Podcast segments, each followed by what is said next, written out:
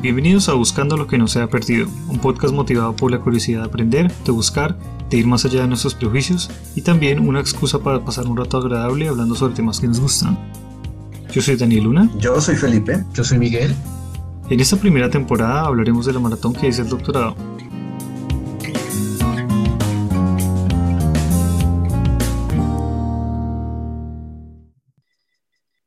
Yo tenía muchas preguntas que hacerte, especialmente a ti, y de, creo que lo medio tocamos de, de qué tan diferente es hablar en, eh, francés e inglés, tú lo respondiste. Eh, que yo, hay una cosa que yo siempre he querido decir y es, pero pues en, la grabación me parece como de mal gusto decirlo, pero sí que se siente aprender un idioma que uno sabe que la gente te va a odiar por hablarlo, primero. Y la otra cosa es qué tan difícil No, no. es, qué tan difícil es hablar inglés allá. Y si es verdad Pero, que las personas no, no, son gentiles contigo. ¿Ah? Wait, wait, Wait, wait, Esto, esto- esto sigue grabándose y es súper importante la respuesta a estas preguntas. Adelante, Felipe. pero primero que todo, no, no sé por qué decir que alguien lo va a odiar a uno por aprender un idioma. Es como, es como que alguien te vaya a odiar por aprender a cocinar eh, habichuelas, no sé. No es, Las no odio, es, yo odio las habichuelas. no es No, pero- alguien cualquiera, no las has sabido cocinar bien. Yo también las odiaba hasta que aprendí a cocinarlas. Pero bueno, el punto no son habichuelas, estamos hablando de los franceses. Y no estoy hablando de cualquier idioma, estoy hablando del francés y no estoy hablando de cualquier proceso, estoy hablando de los franceses en Francia.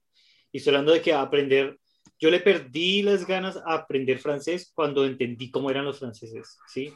¿Cómo, voy a, ¿Cómo yo voy a ponerme, para muchos años de mi vida, esclavizarme a entender un idioma que es difícil, que es complicado, que tiene mucha complejidad, para irlo a hablar con personas que no les va a interesar hablar conmigo necesariamente?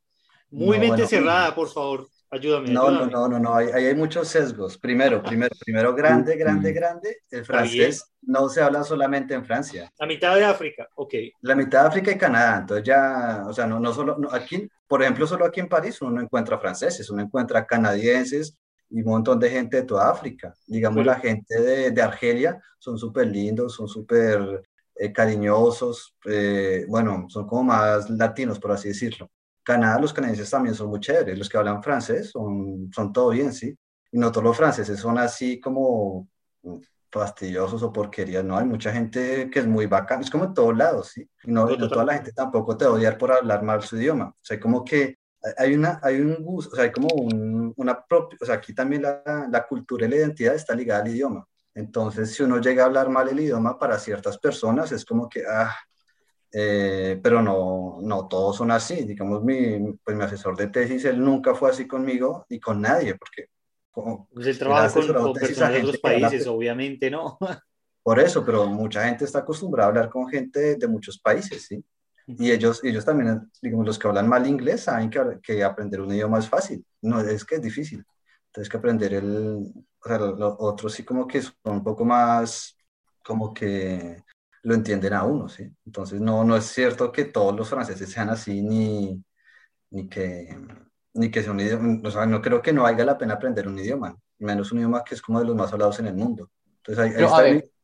Sí. Pe- Pero, pero hay episodios en donde allá, si tú hablas mal francés, pues te miran mal o algo así, ¿no? Es la, la- la cultura popular dice eso. Por eso pregunto. Sí, sí, sí.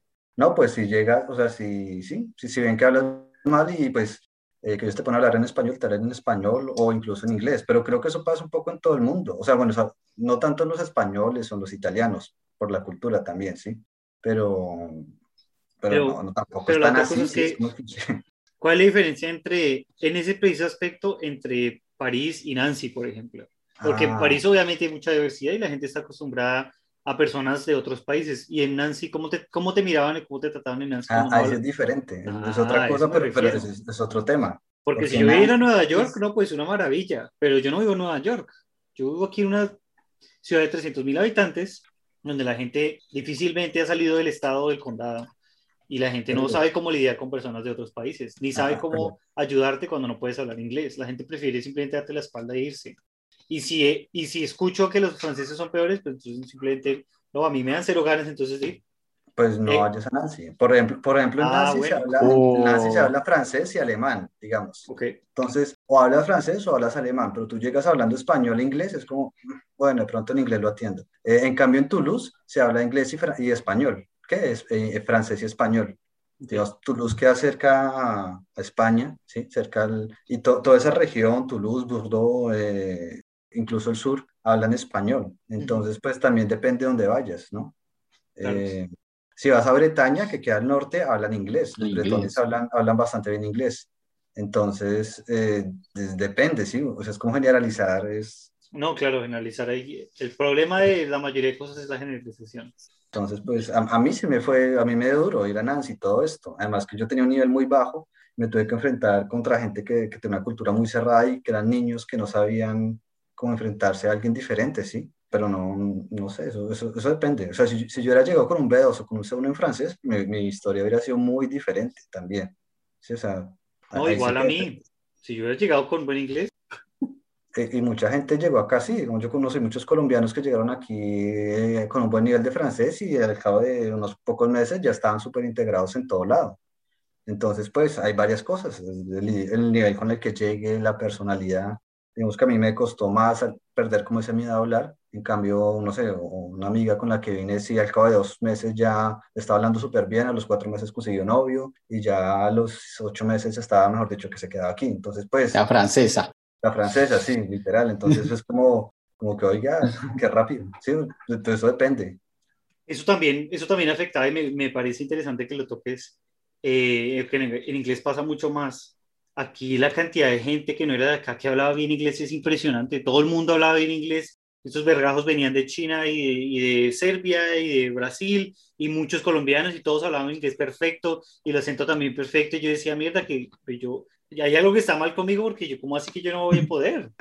Y esa es una de las cosas, eso precisamente ver que, ver que eres de los pocos que está sufriendo con el idioma, esa vaina no lo afecta de manera muy especial.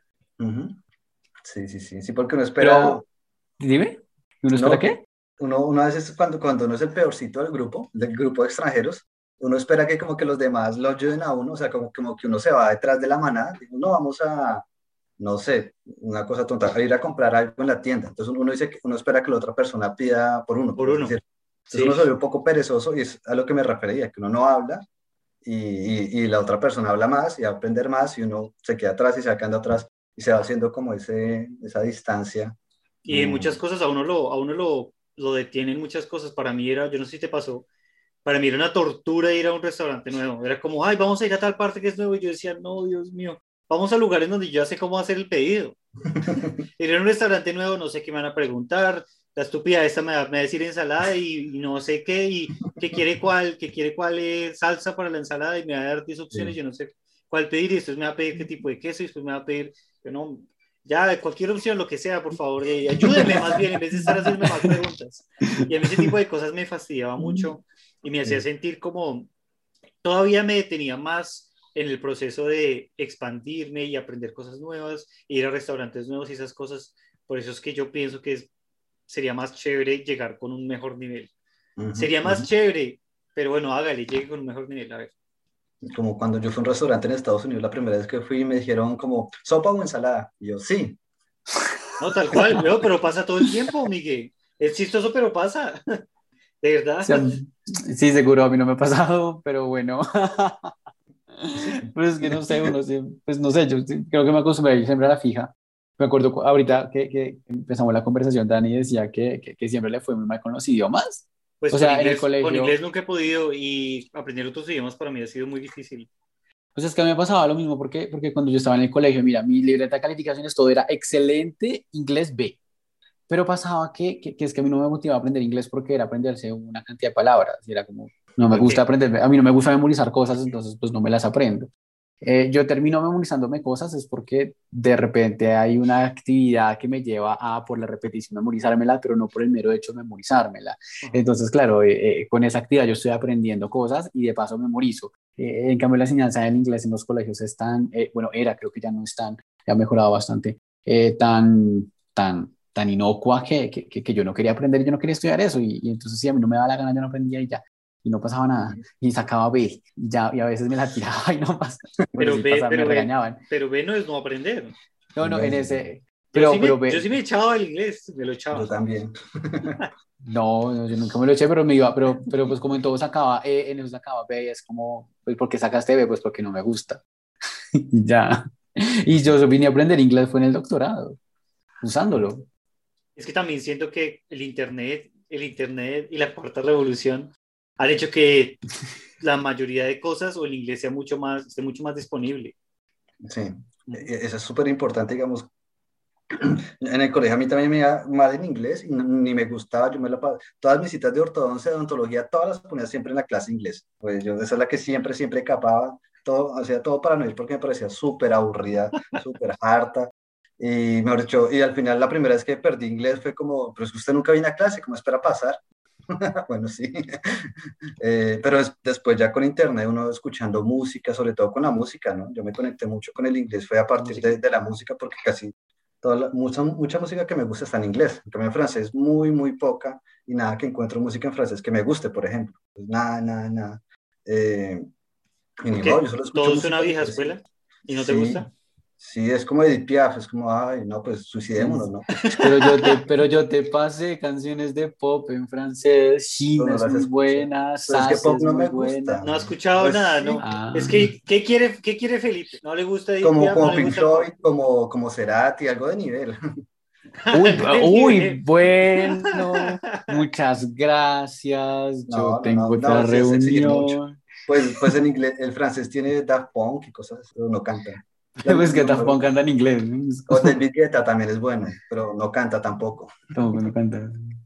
O cantan en inglés. O, o lo va a hacer en inglés, sí. Pero de nuevo vamos con, con, con, la, con la- el sello cultural que tienen los idiomas, porque en francés, que en francés no hay rock. Yo nunca he escuchado un rock en francés, que recuerde. No, realmente. Y Eso tiene que haber. Ay, ya mismo Tiene que encuentro haber. algo chévere. A ver. Seguramente, pero no, no lo he escuchado. Pero yo he escuchado y no me ha gustado. O sea, es como que. O sea, yo creo que cada idioma tiene como un sentido. Los- el inglés es como mucho de la escucha, tiene muy buena música, como un sonidito chévere. El francés es mucho del gusto de, por ejemplo, la cocina. La cocina aquí es deliciosa y pues re bien. O sea, no, no, porque, no porque los platos franceses sean mejores o algo así, pero en general es como el esfuerzo de cocinar bien, de acompañar bien las cosas. Eh, eso es muy rico. Eso me gusta mucho de acá, que no está en otro país, por ejemplo. Entonces, pues lo mejor sería estar en Francia comiendo francés y escuchando música en inglés. ¿Qué es lo que haces? ¿Y qué es lo que hago? No, yo le pondría amigos colombianos. De amigos colombianos, claramente. Esos están por Zoom. No, No, yo los quiero, aquí yo los quiero aquí amigos- cerquita. Sí. Sí. Para poderlos abrazar, que los amigos de acá no los abrazan. Ah. Eso es de, ¿qué, hubo? ¿qué más? Y chao. Bye, Aquí, bye. Y ya. aquí sí, pero huelen feo. Palabras fuertes y olores fuertes. Palabras mayores. Es como, tengo un abrazo, yo sí. Ay, pobrecito Felipe. Ay, Dios mío. No, pero bueno, Qué horror. qué horror. Bueno, eso no quedó No grabado. me lo quiero ni imaginar. Yo Sí, aquí todo está he grabado. sentido todo. olores de personas de Asia eh, No. y no me gusta para No. nada.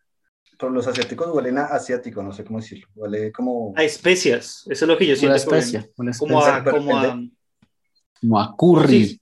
¿Cómo se No. dice Como a- cumin? ¿Cómo se dice cumin? Ah, al comino. Huelen a comino, pero, fuerte.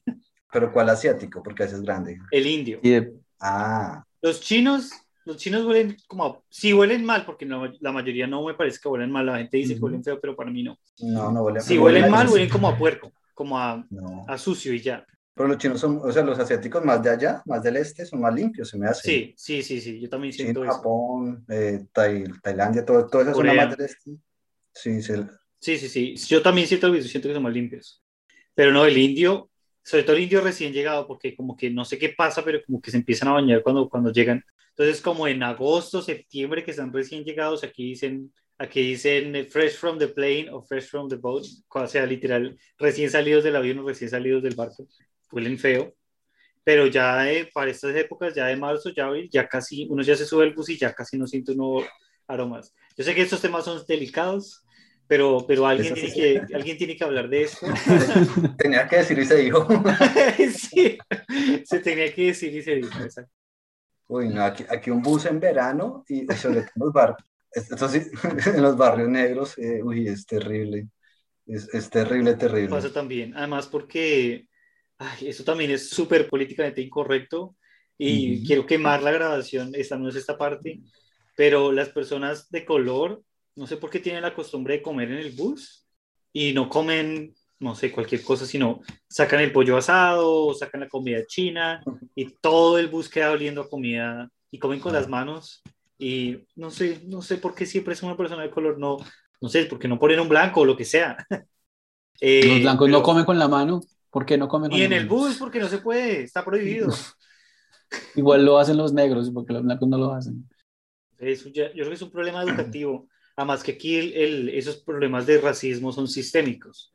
Es decir, si ustedes ya saben de eso, por ejemplo, aquí muchos barrios se separaron también por raza y eso todavía, como eso es algo que pasa hace un par de generaciones, eso, es algo que todavía persiste. Y tú solo puedes llevar a tu niño al colegio público, obviamente, a tu colegio que está en tu barrio. Entonces, como los barrios son negros, entonces hay colegios negros y hay colegios blancos. Y los colegios solamente se financian con plata que pagan los del vecindario. Es decir, colegio negro, estudiantes negros, solo negros, y la plata que le llega al colegio es poquita. En cambio, hay barrios ricos de personas blancas o los que se pudieron mover ahí y la plata que recibe el colegio es mucha. Entonces, la educación que recibe una raza es diferente a la otra y eso me parece que está todo completamente equivocado. Eso no debería ser así. La raza no debería poder estar definiendo la educación de ninguna manera, pero aquí terminó siendo así. Segregación. Segregación. Y es duro. Y aquí todavía lo veo. Hay, hay barrios en donde solo hay personas negras, solo negros. Y si tu bus viene de un barrio negro, pues entonces está allí. Las personas que están en el bus son negras 100%. Y es, tan, yo siento que la, la, ¿cómo se dice eso? La segregación es tan fuerte que hay expresiones y palabras y cosas del inglés de ellos que yo todavía no entiendo porque ellos hablan, es como si fuera, como si ellos estuvieran en su propio país dentro de la ciudad. Ellos hablan un mm. idioma diferente. Y yo no entiendo por qué dos culturas que viven en, la mismo, en el mismo espacio y comparten la misma cultura, pues, o el mismo país, tienen cosas tan distintas. Es como, es como tener a un grupo de, de como, no sé, tener la, las personas, personas de Chapinero, hablando un idioma y usando palabras que ninguna otra persona en Bogotá entiende. De pronto está pasando. Pero sí pasa. Claro pasando, que sí pero Es, no es el mismo nivel. Pero bueno, me, la conclusión entonces puede ser que eso es algo eh, que no podemos detener. O sea, que eso tiene que ser así y así va a ser siempre. No sé. Pues yo, yo creo que yo tengo una pregunta relacionada y es como que no la hice, pero viene al tema y es como de qué manera el lenguaje es elitista, de, de cuál, como la, la, relación entre el elitismo y el lenguaje, ¿no? Porque ahí hay algo que pasa en Bogotá, que pasa allá, que pasa acá, y es donde, donde la gente vive, se crea el lenguaje, y, y ese, mismo lenguaje, lenguaje hace que otra gente que hable el mismo lenguaje se quede ahí y, se, van haciendo como los hilos, ¿no? Se, haciendo, se separa se separa la gente y se va desgregando y se van haciendo esos ciclos, como dice Daniel, de que el, blanco rico educa más a los blancos ricos y el, y el, otro pues no tanto y se van separándose y segregando más y más y más. Y creo que si se deja normalmente la cosa pasar, se, va a ser más grande la segregación y va a ser peor. Yo creo que ahí, sí hay que hacer algo para detener ese ciclo de, de, de segregación y de, de inigual, inigualdad, inequidad. inequidad. Yo me atrevería a decir que el lenguaje por su propia naturaleza es segregado. La mm. forma en la que se crea el lenguaje es segregado, porque es una forma, cuando se crea una palabra nueva, una expresión nueva, es una forma de, de decirte al otro, ven, tú y yo entendemos esta idea y tú y yo lo vamos a nombrar así y así va a ser para que tú y yo entendamos. Entonces, en ese, en ese instante estamos separando al mundo entero de nosotros o nos estamos separando a nosotros del mundo entero. Es segregación por, por sí misma, pero la idea no es segregar, sino la idea es entenderse. Sí, pero eso, pasa, pero eso pasa por un proceso de, de, de, interacción. O sea, nadie está como diciendo como, ah, sí, vamos a segregarnos y no, vamos a hablar con nadie más. No, es en la medida en la, en, las, en la que quienes pueden interactuar, interactúan y, y, llegan a esa clase de definiciones.